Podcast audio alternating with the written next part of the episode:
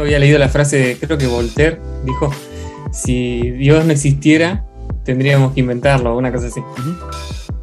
Y yo dije, claro, porque la idea de Dios es como, no sé si es innecesaria, pero es muy eh, práctica en la vida de las personas. O sea, influye muchísimo. Si vos crees en Dios, repercute en tus acciones, repercute en tu forma de relacionarte. Y, si no crees en Dios, también, en mucho sentido. Sí, sí, sí. fue, fue, fue, fue difícil. Pero dicho esto, este, he aprovechado que todos, están, todos estamos bien, afortunadamente. Eh, bienvenidos, queridos podescuchas, a eh, Malditas Preguntas Humanas. Y a otra sesión de depresión. Este, no, no es cierto. Este, y frustración. y frustración. No, bienvenidos amigos a, su podcast. Eh, aquí Santi, su servidor, Alex. ah, Santi, ¿de qué vamos a hablar hoy? Hoy vamos a hablar de Dios. Y los que creen en Dios van a dejar de creer en Dios y los que no creen en Dios van a creer en Dios. o sea, el, ateo hoy va a ser convertido. Va a ser convertido. Y el, cristiano. Y, aquel que practica cualquiera de los tres grandes monoteísmos de este mundo, hoy va a renunciar a su fe. No, no es cierto. Este, precisamente vamos, vamos a hablar hoy acerca de, Dios. Pero amigo, ¿por qué, ¿por qué hay que hablar de Dios? ¿Cuál es la idea de hablar de Dios? Y como te dije antes, eh, como dijo Voltaire, si Dios no existiera, habría que inventarlo. Eh, la idea de Dios tiene un impacto en la sociedad, un impacto en las personas, un impacto en nuestras vidas, y todos alguna vez, yo creo que todos, nos preguntamos, che, Dios existe, hay algo más. Eh, no todos quizá profundizamos o, sí, no sé, pero sí todos alguna vez nos lo preguntamos. Entonces es un tema que yo creo que cualquiera que lo escuche va a tener una conexión con eso. Y si tuviste alguna, ¿cómo decir? Parece, se parece a la canción, experiencia religiosa o alguna, o alguna búsqueda personal de Dios, o de lo que sea, de los dioses, eh, más todavía vas a tener muchas ideas para pensarlo desde otro lugar. Si sos creyente, lo, anterior lo decíamos en chiste, pero si sos creyente, vas a poder quizá pensar a Dios desde otros lugares, no solo del lugar que te enseñaron o del lugar que te inculcaron de la religión a la que pertenezcas, ¿no? Así que para mí es fundamental pensar a Dios desde otros ángulos. Claro, claro. yo creo que de entrada habría que como dices, entender que si, si Dios, o sea, la figura como tal de Dios, más allá de lo que sucede en la metafísica, sino lo que sucede en el plano de la razón, por ponerlo de alguna manera. o sea, es necesario hablar de ello porque al final del día eh, hay una hay un motor moral sobre el mundo. O sea, hay algo, hay algo que nos, nos invita hacia una moralidad, sea cada quien con su moral, que haga lo que quiera. O sea, cada quien va a tener sus estándares y, eso, pero hay un estándar moral, o sea, ya lo hemos dicho creo que un par de veces, o sea, matar a alguien jamás va a estar bien visto en ningún lado, ¿no? Eh, y, entonces vienen como los supuestos, todos los supuestos morales, pero al final de idea, o sea, más bien, al final del día todos, todos estos supuestos morales, todo, todo este motor moral viene de algún lado. Aquí creo que la, el, pensar en Dios debería de llevarnos a pensar más allá de un motor moral. Y yo creo que más allá del motor que rige todas las cosas, si es que tal cosa existe. Em, y, y, aquí es como que donde la, la si, si, lo quisiéramos abordar desde el, punto de vista filosófico, o sea, la filosofía ha tenido una eterna pelea con la idea de Dios, pero la idea de Dios, del Dios religioso, del Dios de la religión. Exacto. Y, y entonces eh, pensamos como que, o sea, los religiosos le apuntan a la filosofía como diciéndole de tú qué rayos haces aquí, ¿no? En los temas que no te incumben, ¿por qué hablas de temas que no son tuyos? Porque Dios no es tan propio de la filosofía Y, por el otro lado, eh, la pregunta es de por qué la filosofía no abraza la idea de Dios o no estudia la idea de Dios y es, responde algo que va a sonar muy feo lo que voy a decir. Y ya, eh, y ya lo he escuchado varias veces. Eh, y precisamente una, uno, uno, de los pensadores pioneros que dijo esto ya en el posmodernismo fue Nietzsche. Bueno, antes del posmodernismo y como el profeta del posmodernismo fue Nietzsche, y después Jean-Luc Nancy lo repite, y es, no podemos meternos en los asuntos de la religión o los asuntos de Dios, porque Dios ya tiene dueño. O sea, e-, esa frase de Dios ya tiene dueño, ya de entrada presupone que el dueño de, de, este, de esta idea de Dios no es la filosofía es la religión, desde el punto de vista mm. donde quiera. No podemos entonces separar a Dios de alguna manera de la religión, así como no podemos separar a Occidente del cristianismo. Desafortunadamente, ojalá estuviéramos en otro supuesto. Entonces, si bien la filosofía no se mete con Dios, por, precisamente por esta idea de que Dios eh, tiene dueño y la, la religión de alguna manera tiene este monopolio de Dios, entonces, ¿desde dónde abordarlo? ¿no? Y es lo que estaba precisamente justo ayer a la una de la mañana, bueno, hoy a la una de la mañana más bien, estaba pensando en esto, y fue, o sea, todo pensamiento, todos los pensamientos, o sea, ya sean los pensamientos desde la filosofía o incluso desde la teología, todos, todos, todos, no son homogéneos. No existe tal cosa como un pensamiento homogéneo, no existe tal cosa como una filosofía homogénea, no existe tal cosa como una teología homogénea. La religión no es homogénea, la filosofía no es homogénea, el pensamiento no es homogéneo. Por tanto, no hay nada homogéneo. Eso quiere decir que abordar el tema de Dios debe de ser un tema libre entonces. tal cual. Y, precisamente es lo que decías, ¿no? O sea, de, de cómo esta idea de Dios eh, tiende de alguna manera a conectarse inmediatamente con la religión y no con la filosofía, cuando de entrada la filosofía tiene aspectos religiosos, que a lo mejor lo vamos a tocar más adelante, pero tiene aspectos de religión muy fuerte o aspectos hasta teológicos muy fuertes, pero la religión está sostenida por ideas filosóficas. O sea, eh, a pesar de que están peleados, en teoría, la verdad es que el uno tiene cosas del otro. Entonces, vaya, no sé, Santi, con que ya arrancamos ahorita un poco intenso, pero eh, vaya, vamos, vamos a, soltando, soltando algunos puntos, amigo. Dale. Sí, e, es como un tema que, o sea, Dios une temas que a nosotros dos nos apasionan. O sea, por un lado la teología, una teología alternativa, ¿no? Obviamente. Y filosofía como algo que nos apasiona también, ¿no?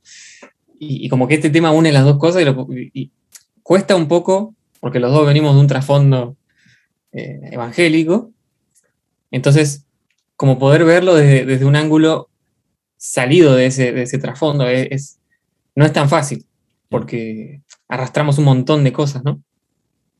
Pero hay, un tema, yo pensaba en, esto que vos decías, de lo que une eh, la idea de Dios o la teología y la religión con la filosofía.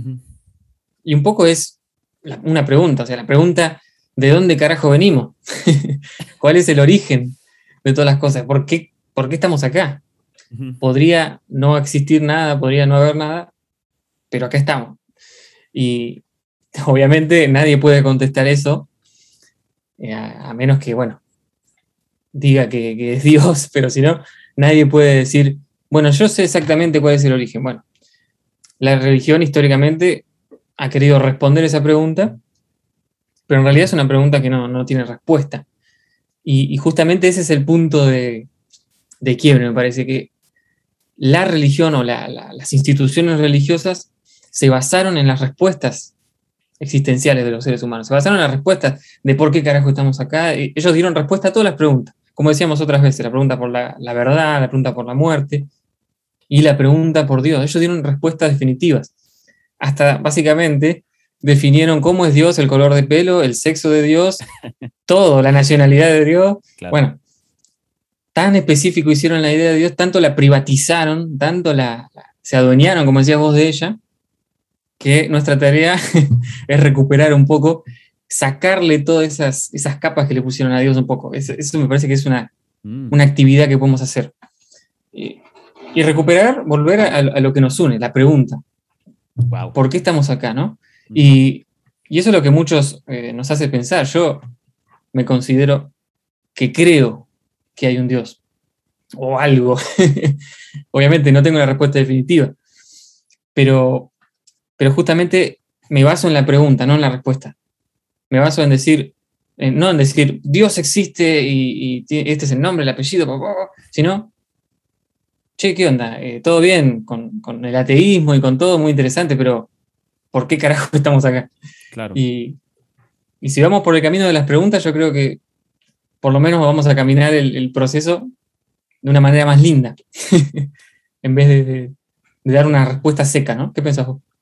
Yo creo que eh, lo, que pasa es que creo que durante mucho tiempo hemos tratado de, ah, fíjate, no sé si fue el dinosaurio de Noé, que sigan esa cuenta de Instagram, por favor, el que propuso eso, de que si Dios está en la pregunta o está en la respuesta, o sea, ¿en dónde está?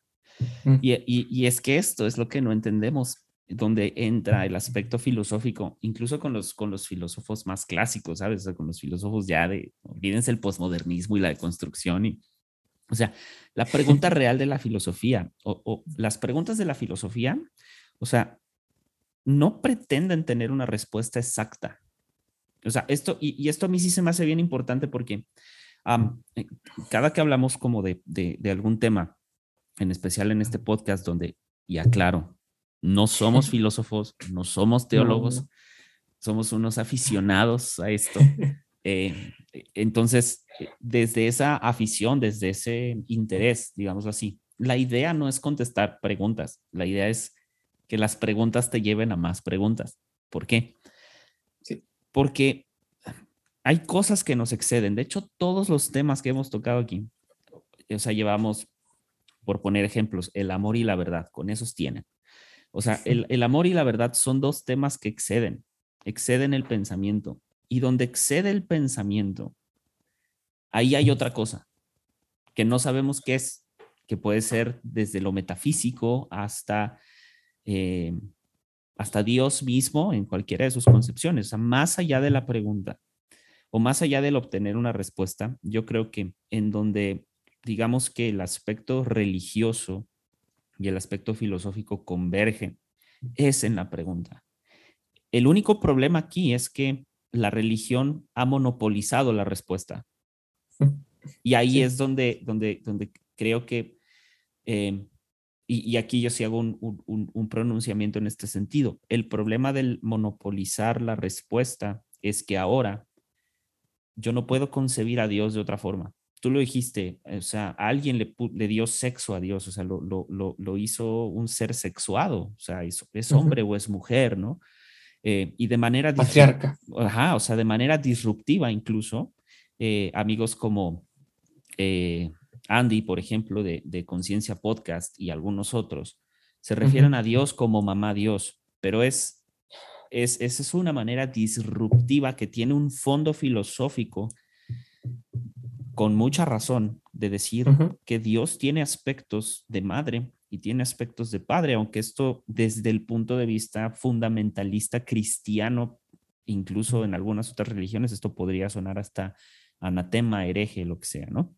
Y aquí la cosa es, creo que la labor aquí sería disgregar o separar las diferencias del discurso religioso. Es decir, o sea, pareciera ser hoy en día que Dios está pegado al dogma. Y como que si no aceptamos un dogma en específico, entonces no podemos voltear a ver a Dios. O sea, es como si no vas a abordar a Dios desde el dogma cristiano, desde el dogma judío, desde el dogma musulmán, que son los tres monoteísmos más grandes. De hecho, no existen otros, pero son los tres más grandes. Entonces, pareciera ser que la filosofía o el pensamiento no puede abordar a Dios. Tan es así que cuando lanzas la pregunta, ¿quién o qué es Dios porque, porque decir quién presupone que Dios es humano. ¿Sí me explico? Y decir qué e, entonces le resta esta concepción cristiana que tenemos de que Dios es un superhombre en, ahí en, en el universo. Y, entonces, ¿y quién nos dijo que tiene esa forma, no? O sea, sin entender que todos, o sea, justo lo decías esto, es el pensamiento de Dios o, la idea acerca de Dios tiene que ser humanizada para poder entenderla. Es como el amor, lo, decíamos en el episodio pasado, o sea, en los episodios pasados. El amor es una narrativa que nosotros nos construimos para entenderlo. Lo mismo sucede con Dios, es una narrativa que nos construimos para que nos sea más fácil entenderlo. Lo decíamos, por eso el amor de Dios, el amor de Jesucristo, el Jesucristo personificado como Dios, es más fácil entender así el amor de Dios para con la humanidad, el Dios cristiano, porque es una narrativa, es más fácil entenderlo. Y lo mismo sucede con la idea de Dios. Entonces, hay que empezar primero a entender que la filosofía y la religión abordan a Dios desde, desde digamos que desde puntos de vista diferentes o con métodos diferentes. O sea, la religión lo aborda desde lo teológico y pareciera ser que la religión entonces lo aborda desde la respuesta, pero la filosofía lo aborda desde la pregunta. Y entonces ahí es donde entra, donde convergen. Entonces, eh, volviendo a esta parte, ¿no? Que decías, bueno, yo, yo soy eh, más de la pregunta, ¿no? De quién es Dios. Habrá algunos amigos que están escuchando que sean más de la respuesta, que sean más del lado, la teología dice esto. Pero hay que tomar en cuenta algo, la teología es una disertación también. O sea, la teología es disertar sobre sobre un Dios eh, desde la concepción del Islam, desde la concepción del cristianismo, desde la concepción del, judaísmo. Eh, y si lo quiero hablar, por ejemplo, desde, desde el Oriente, desde Japón, para los japoneses Dios era el emperador durante mucho tiempo. O sea, la concepción de Dios para Japón, por ejemplo, fue el emperador. El emperador japonés era Dios. era la figura más cercana terrenal que tenían a Dios. Y aquí viene, creo que algo algo fuerte. Vamos a, vamos a plantearlo así, o sea, digamos que cada que la razón encuentra un absurdo de la religión, entonces ahí es donde la fe cobra sentido. Ahí es donde el argumento de es que es por fe tiene sentido, porque donde, donde la filosofía dice, oye, espérate, o sea, aquí dice que el Génesis, por ejemplo, se creó o el mundo se creó en siete días, el universo se creó en siete días, pero la ciencia, por ejemplo, te demuestra que no fue así. Ahora, ahí es donde entra la fe. ¿Por qué? Porque del lado de la respuesta, del lado de la teología, la teología te dice, no, bueno, espérate, es que mira, el Génesis no lo puedes leer literal. Por ejemplo, o sea, digo, habrá quienes sí, ¿no? Pero de, alguna manera bajo esa razón de la teología y la teología en algún punto te va a decir, bueno, el Génesis no lo puedes leer literal, o sea, es, entender que es, es un escrito que nos muestra eh, cómo fue creado todo, ¿no? Y de alguna manera tiene relación con otros pueblos, ¿no? Los sumerios y toda la, región de Mesopotamia. Y entonces la filosofía ahí entra y dice, ah, ok, ok, va, vamos a poner que no, no, no se creó en siete días, pero ok, vámonos entonces a otro libro, ¿no? Y entonces la filosofía empieza a descartar de alguna manera o hacerse esas preguntas, eh, tratando de, de soltar o de alguna manera de eh, combatir lo absurdo, pero cuando sale lo absurdo, ahí es donde viene la mayor importancia de la fe, en cualquier religión, en cualquiera en donde lo pongas. Entonces, digamos que la inconsistencia racional establece a la fe en su estado natural, en su estado más puro. O sea, la inconsistencia racional establece a la fe. Sin embargo, sin razón, no hay fe. Por tanto, Dios sí puede ser motivo de análisis filosófico, porque se necesita la razón para poder abordar los temas de fe. Ah, a diferencia de lo que muchos otros creen, que la lógica y la razón no están ligados a la fe, una fe sin ser previamente racionalizada se convierte entonces en un fanatismo y ahí ya tenemos el primer problema con Dios, que Dios se convierte en un objeto de, de fanáticos, y no se convierte, como tú lo, bien lo decías, en, una, en una pregunta, ¿no? Sí, sí, esa, esa crítica que le, podemos hacer a, ese fundamentalismo es querer responder todo. Vos decías lo de Génesis. Eh, Yo me acuerdo que muchas veces decía, ah, o sea que Dios, cuando era más chico, Dios creó a la tierra en siete días, en seis días en realidad. Y bueno, me decían, bueno, en realidad un día para Dios puede ser como mil años y mil años puede ser como un día. Entonces, que, eso es lo mismo que la nada misma. O sea, o sea que, bueno, las justificaciones, y así podemos verlo no solo en el cristianismo, en todas las, grandes religiones, un montón de justificaciones, y, lo más loco es que hay respuestas diversas también dentro de la, fe, digamos. Hay muchos, David López eh, del podcast Místico Práctico habla de eso también, dice muchos cristianismos, y también muchos judaísmos, y muchos islamismos. Pero, o sea, hay un montón de visiones dentro de esas religiones y cada una tiene una respuesta muy distinta en, muchos temas. Entonces, eh, el problema está ahí en que, ¿en qué crees, no? Si ponerle dos partes de eso. ¿En qué Dios crees? Mm. Bueno, esa es una, elección. Yo pensaba hace poco, eh, hay personas que dicen, no, con las que yo a veces discuto, no, yo defiendo, todavía defiendo mis convicciones, no cambié como hiciste vos. y, yo les digo, bueno, en realidad vos estás defendiendo las convicciones de otros, porque es lo que te enseñaron, es lo que te inculcaron eh, esa imagen o esa visión de Dios. Yo rompí con lo que me habían inculcado para buscar mi propia visión, o, por lo menos empezar a deconstruir la que me habían inculcado.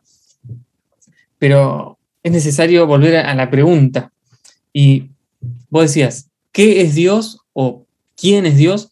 Ya en la pregunta hay como una adjetivación. Eh, estás dando un tinte. Pero si uno dice, ¿por qué hay Dios? ¿Por qué hay Dios? ¿Por qué hay algo más? Eh, la otra vez había visto también una pregunta que era, ¿qué hay más allá de nuestra posibilidad de saber? Dios. Dios. Podemos llamar a eso Dios, por ejemplo. Eh, la teoría del origen de todo el universo, el Big Bang, perfecto. ¿Qué hay antes o durante el periodo previo al Big Bang? O sea, nuestra posibilidad de saber ni siquiera llega a, saber con ciencia cuándo fue exactamente el Big Bang. Imagínate antes. Bueno, todas esas preguntas, inclusive la otra vez estaba viendo un programa que los límites del universo, nosotros vemos hasta cierto, podemos llegar a, ver, o los científicos pudieron llegar a ver hasta cierto punto. Después hay como una especie de, de nebulosa, digamos, donde no podemos pasar, que no se sabe si, qué hay más allá o, qué no hay. Inclusive los agujeros negros tampoco sabemos qué carajo hay adentro de los agujeros negros, son solo teorías. Bueno, más allá de toda esta, de nuestras posibilidades de saber, nosotros buscamos respuestas, buscamos un montón de, cuestiones, pero Dios, Dios es el nombre que le damos a todo eso. Y algo interesante que, que podemos rescatar también haciendo un análisis eh, nuevo de, lo religioso, recuperando inclusive la, Biblia, ¿no? Hay cosas de la Biblia muy filosóficas que podemos recuperar. La otra vez hablaba con mi hermano del versículo ese que dice que Dios puso eternidad en el corazón de todos los, hombres, los seres humanos. Los hombres. Y yo pensaba, qué loco, ¿no? Porque todas las culturas, esto no, no comprueba la existencia de Dios, pero digo, todas las culturas desde siempre, las etnias, todas buscaron el origen de las cosas y buscaron a Dios, o a los dioses, o las diosas, o lo que sea. Todos buscaron. ¿Por qué? ¿Por qué? Eh, o sea, la Biblia, o el texto ese, no sé quién dijo eso, pero le pegó. ¿Por qué? Porque tiene razón, o sea, hay, hay una búsqueda de eternidad adentro del ser humano cosa que no hay en los animales. O sea, nunca vas a ver un perro golpeando el piso y diciendo, ¿por qué, Dios? Eh, solamente nosotros hacemos eso. Solamente nosotros buscamos algo más allá, ¿no? Y, también, la otra vez estaba leyendo el libro Dios y el Estado de Mijail Bakunin, el padre del anarquismo. Uh, es fuerte ese libro.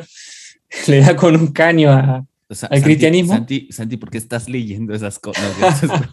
es un libro muy fuerte.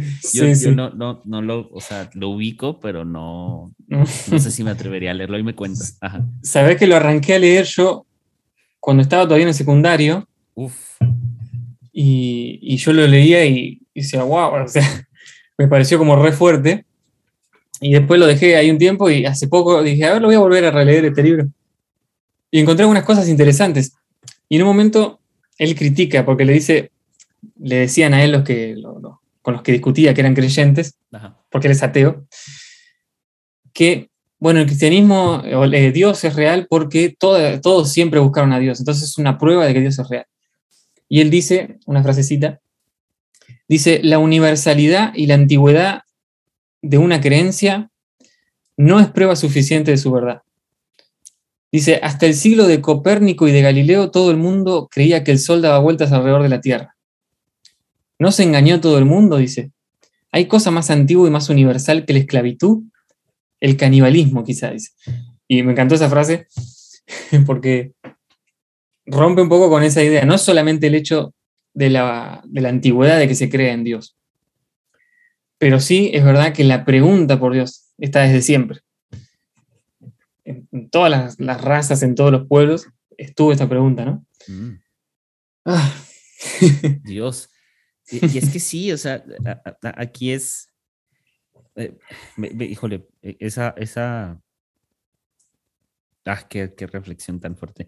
Eh, y, es que es esto, a ver, o sea, no podemos, o sea, no podemos, más bien hay que entender que hay dos, hay dos cosas o dos preguntas que como que de alguna manera todos los pueblos se han hecho.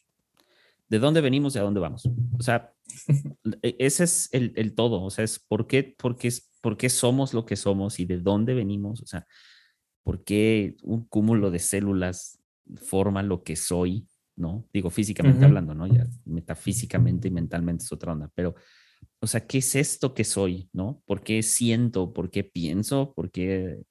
Eh, y, como dijiste, ¿no? O sea, no, nunca vas a ver a un a un, este, un perro, ¿no? En, la calle haciéndose una pregunta, ¿no? De, déjame pensar de dónde vengo, ¿no? O sea, los animales se mueven por medio de instinto y lo que nos diferencia mucho de los animales es la capacidad de, raciocinio o la capacidad de emitir juicios incluso. Y no porque los animales no lo hagan, los animales lo hacen a, modo de supervivencia. O sea, los animales, o sea, comen porque literal les da hambre y tienen que comer. Nosotros es, o sea, podemos pasar una hora decidiendo dónde y qué vamos a comer. Entonces, eh, ante esas cosas, o sea, el, ser humano se ha hecho estas dos preguntas, eh, insisto, desde dos puntos que parecieran ser irreconciliables, como decías, desde el punto de vista de la religión o bien desde el punto de vista filosófico. Y entonces uno de los primeros pensadores que propone algo así como una figura de Dios, eh, curiosamente es, eh, si no me equivoco, es Aristóteles, o sea, cuando, cuando plantea lo del el primer motor inmóvil y, o el motor primario, ¿no? Y es este concepto metafísico de Aristóteles, donde, que es la primer causa de todo el movimiento del universo y que esta causa nada la puede mover, o sea, no puede ser movido por nada. Entonces, digamos que de alguna manera este ser inmaterial, porque así lo escribe Aristóteles, es como un ser inmaterial que es el principio físico del mundo. Y, y después, este, o sea, después muchas eh, creencias, incluyendo el cristianismo, adopta esto, esta, esta concepción para darle esta idea metafísica de Dios, de Dios como el principio de todo, ¿no? Entonces, eh, algo, algo muy fregón es que también, por ejemplo, estos conceptos como el motor primario, o sea, tienen sus raíces en ciertas como especulaciones cosmológicas de los primeros filósofos eh, griegos eh, y especialmente los presocráticos. Entonces, hay, por ejemplo, el concepto del nous de Anaxágoras o el logos de Heráclito, que es más o menos lo mismo que llegó a influenciar la parte del motor inmóvil. Entonces, lo curioso es que en la Edad Media, Santo Tomás de Aquino toma el motor inmóvil eh, para establecer precisamente a Dios como eh, la concepción o digamos el origen de todas, de todas las cosas. Entonces, y hay una, uh, Celine Denant, que es, es, es, también alguien, un pensador, él dice esto, lo voy a citar, dice, el Dios aristotélico que disfruta de una vida perfecta, consistente en la pura actividad de la contemplación inteligible, constituye ciertamente para el hombre, de alguna manera, un ideal, el modelo de una existencia desprovista de imperfecciones y límites que no le son propios al ser humano. O sea, dicho de otra manera,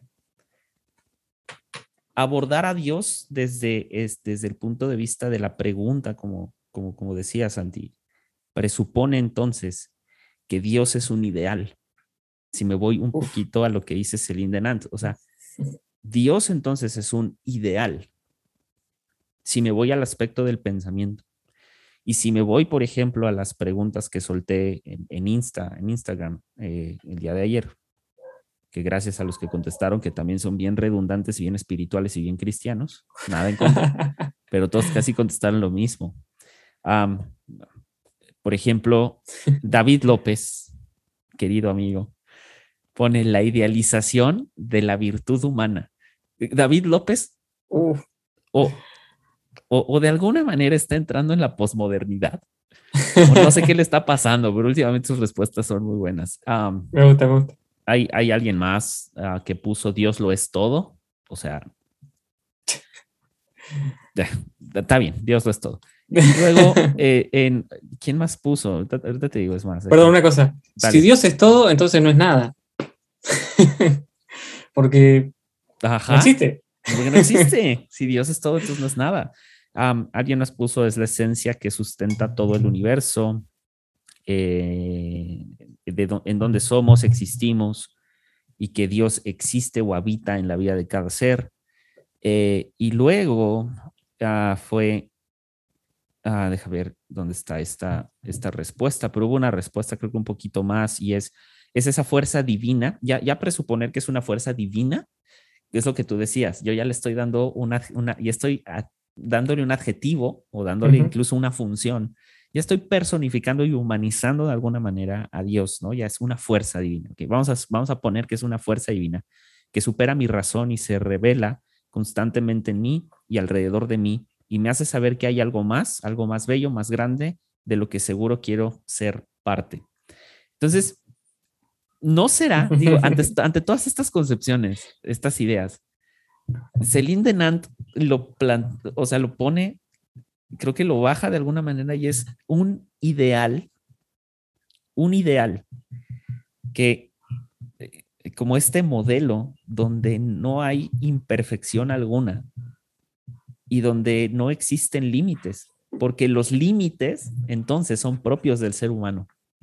Entonces, esta idea y concepción del motor inmóvil y de Dios como Dios, no solo como el origen de todas las cosas, sino como este ideal donde ya la razón, no hay límites, no existen límites y existe una perfección a la cual nadie va a poder llegar, nadie va a poder llegar. Entonces, como seres humanos, la limitante que tenemos para entender a Dios, ¿cuál es? Es la razón. Esa es la limitante que tenemos para entender a Dios, según lo que está aquí planteado por Celine. o sea, ese, ese, sería la última frontera, la razón. Es interesante. Sí, eh, también hay como una cosa ahí de... Ay, se me fue el, Tertuliano, creo que era el, pensador que dijo que cuanto más, más eh, contradictoria y absurda es una idea sobre Dios, mejor, ¿no? Como más, más eh, prueba de que es verdad. Y es, esa, esa línea de pensamiento la usan muchos, ¿no? Como cuanto menos explicable y menos razonable, más posibilidad de ser verdad tiene. Cosa que eh, no tiene mucho, mucho sentido, ¿no? Pero eh, muchos se agarran de eso. Vos puedes pensar así, pero es medio jugado. Por eso yo hace poco estaba pensando en algunas notas que tomaba también, de que si uno tanto cree en Dios, no cree en Dios, o directamente no se hace la pregunta, o esquiva la pregunta, todas esas, eh, o sea, estoy hablando de los ateos, los agnósticos y los creyentes, ¿no? Sí. O sea, todas esas, esas posturas son una creencia en sí misma. Todo es una creencia en realidad. Eh, todos estamos en una posición de la creencia que podemos ir moviéndonos, pero estamos en algún momento creyendo. Y eso me llevó a pensar, bueno, entonces en ese caso, si lo vemos desde un punto de vista a ver, vamos a decirlo así, teología neoliberal. si, si, hago lo que más me conviene, ¿viste la, la famosa apuesta de Pascal? Que dijo, a ver, básicamente, si me muero y no creía en Dios, y veo y me encuentro con Dios y me dice, ah, vos no creías en mí, ahora te vas al infierno. Bueno, eso no me conviene. Ahora, si yo voy, digo, bueno, no sé si hay Dios, pero voy a creer. Muero y hay Dios, perfecto. Y si no hay Dios, me morí y listo. Entonces dice Pascal, conviene creer. Dos más dos, cuatro, conviene creer. Es eh, la ley de costo-beneficio, ¿no? Entonces, pero ahí uno, piensa también en, esas ideas de Dios. Viste que está mucho esto, eh, si vos no, eh, si vos no crees en Dios, hay un versículo que dice que el que no cree no será salvo, ¿no? Y, si pensamos en esa idea de Dios y la, la criticamos un poco, que es, ¿por qué este Dios, o ese Dios supuesto, estaría tan necesitado de que crean en Él sí o sí porque si no los mata o le manda un rayo. y, no solo, no solo eh, estoy hablando de Jehová, digamos, o sea, Zeus también, todos los dioses. ¿Sí? ¿Por qué tienen esa, necesidad de que crean, esa supuesta necesidad que, metieron los sacerdotes y todo, de que crean porque si no los, liquida? Eh, ¿Por qué no, no, sería un Dios que directamente estaría ahí mirando y diciendo, ah, a ver qué, qué pasa con todo esto? Y cuando termina la historia les cuento, ¿viste? No, tienen que creer, no les doy ninguna prueba, pero tienen que creer porque si no los mato. Ahí entra, entra lo que, alguna vez dijo entre Marx y Nietzsche, de alguna manera, y es que, o sea, tú decías, ¿no? O sea, ¿cuál es la, o sea, qué necesidad de un dios o de unos dioses o lo que sea, ¿no? Porque sí, o sea, hay muchos dioses, eh, o sea, muchos, muchos dioses este, o sea, qué necesidad de estos, de estos dioses, ¿no? De decir, bueno, pues si no, no me alaban o si no me, no creen en mí, entonces yo los voy a castigar o no, no, no pueden entrar a la vida eterna o eh, incluso, ¿no? O sea, si me voy a los nórdicos, ¿no? No vas a pisar el Valhalla, digo, ya me estoy metiendo en religiones que no son propias de Latinoamérica, ¿verdad? Pero, este, o sea, todas estas cosas, pues obedece a un sistema de poder, o sea, la religión es un sistema de poder y Marx y Nietzsche lo ponen así. O sea, toda religión es un entramado para garantizar un status quo. Toda religión es un entramado, o sea, ideológico, y tú lo dijiste hace rato, o sea, al final es una creencia, es un, es un entramado para garantizar un status quo. Entonces, como no podemos separar a Dios de la religión, porque no, a ver, no se puede, no, no hay modo. O sea, porque entonces obedeceríamos a los, o sea, filosóficamente hablando, querer hablar de Dios, uno estaríamos hablando, como ya lo dije, de un ideal, o sea, como desde la propuesta de, Aristóteles. Luego estaríamos hablando, o sea, ya si me quiero ir un, poquito más allá, incluso de las primeras concepciones también de Aristóteles, o sea, como este, eh, ni siquiera lo habla como una fuerza, lo habla como una, literalmente como una especie de masa en el espacio, que es perfectamente bello, indivisible y que solo se puede acceder a él en la contemplación. Eso es lo que dice Aristóteles, es bello, es indivisible y solamente se puede acceder a él a través de la contemplación, porque el mismo motor inmóvil es una contemplación perfecta, es decir, él mismo se contempla a sí mismo.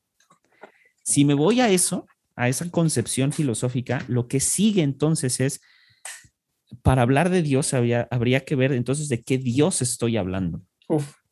Para empezar. Entonces, si yo me voy a esa, a esa parte de, que Dios, de qué Dios estoy hablando, tengo que a fuerza meterme en el aspecto de la religión. Y aquí, ahí va.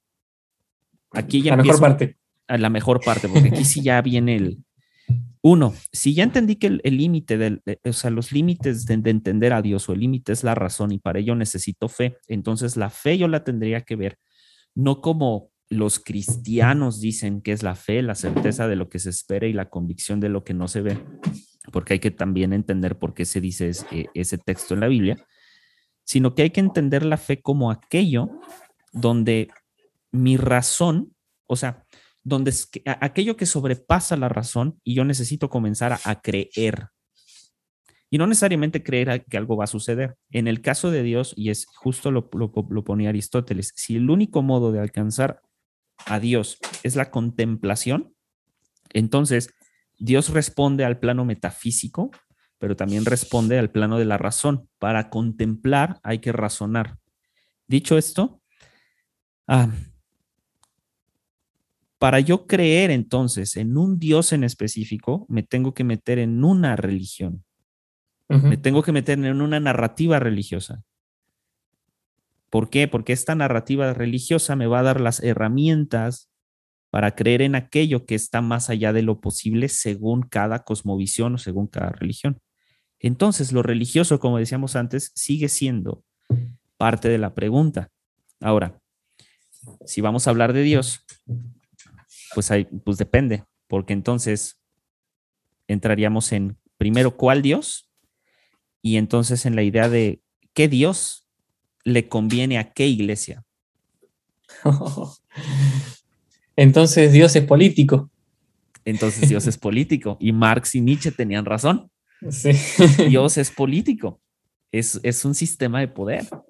Y esto ya, ya, ya. O sea, de entrada es como. O sea, a ver, lo mismo, lo mismo con el amor, ¿sabes? O sea, el amor es una narrativa. Si lo ponemos así, o nos contamos esta narrativa para entender el amor. Entonces, Dios es una narrativa, puede ser, que nos contamos para poder entenderle, va, en la cual necesito fe, en el amor también necesito fe, etcétera, etcétera, etcétera. Pero entonces, de así, así surgen lo que tú decías, las religiones. Las religiones es un sistema político. No hay un sistema más antiguo políticamente hablando que la religión. La religión es altamente política. Y lo que significa religión, entonces, es eh, volver a ligar. La palabra eh, religión es religar, ¿eh? es volver a ligar. Entonces, lo que hacemos es que nos compramos la narrativa de la religión para tranquilizar el espíritu. Uf. Eso es lo que hacemos. Eso es lo que hacemos. Compramos la narrativa de la religión para tranquilizar esta ansiedad, este, para tranquilizar el espíritu de búsqueda de Dios. Y ya depende de mí en qué narrativa yo me acomodo. El problema con, con, el problema de esto es que cuando yo me acomodo en una narrativa, yo tengo el peligro de volverme fundamentalista y de no aceptar ningún otro sistema político religioso que no sea al que estoy afiliado. Y entonces eso ya no es Dios, porque eso ya no obedece a la contemplación, ahora, ahora obedece a un sistema de poder. Entonces, de entrada, por ejemplo, la religión, eh, todas las religiones conciben la vida como una caída. Es decir, todos nacemos en temprana ruina. No importa si hablas con los judíos, no importa si hablas con los cristianos o con los musulmanes. Todas las religiones proponen que hay algo mal con el ser humano desde su concepción y su nacimiento. Yo personalmente no creo que sea así. O sea, yo creo que el ser humano nace y es propenso tanto al bien como al mal, dependiendo de sus contextos o dependiendo de su eh, de lo que le rodea. O sea, no es lo mismo un niño que crece en, la India bajo el sistema de castas a un niño que crece en, Dinamarca, por ejemplo, en un país de primer mundo, con sus respectivos, ¿sabes? respectivos contextos sociales. Pero un niño que crece en la India, que es hijo de un esclavo,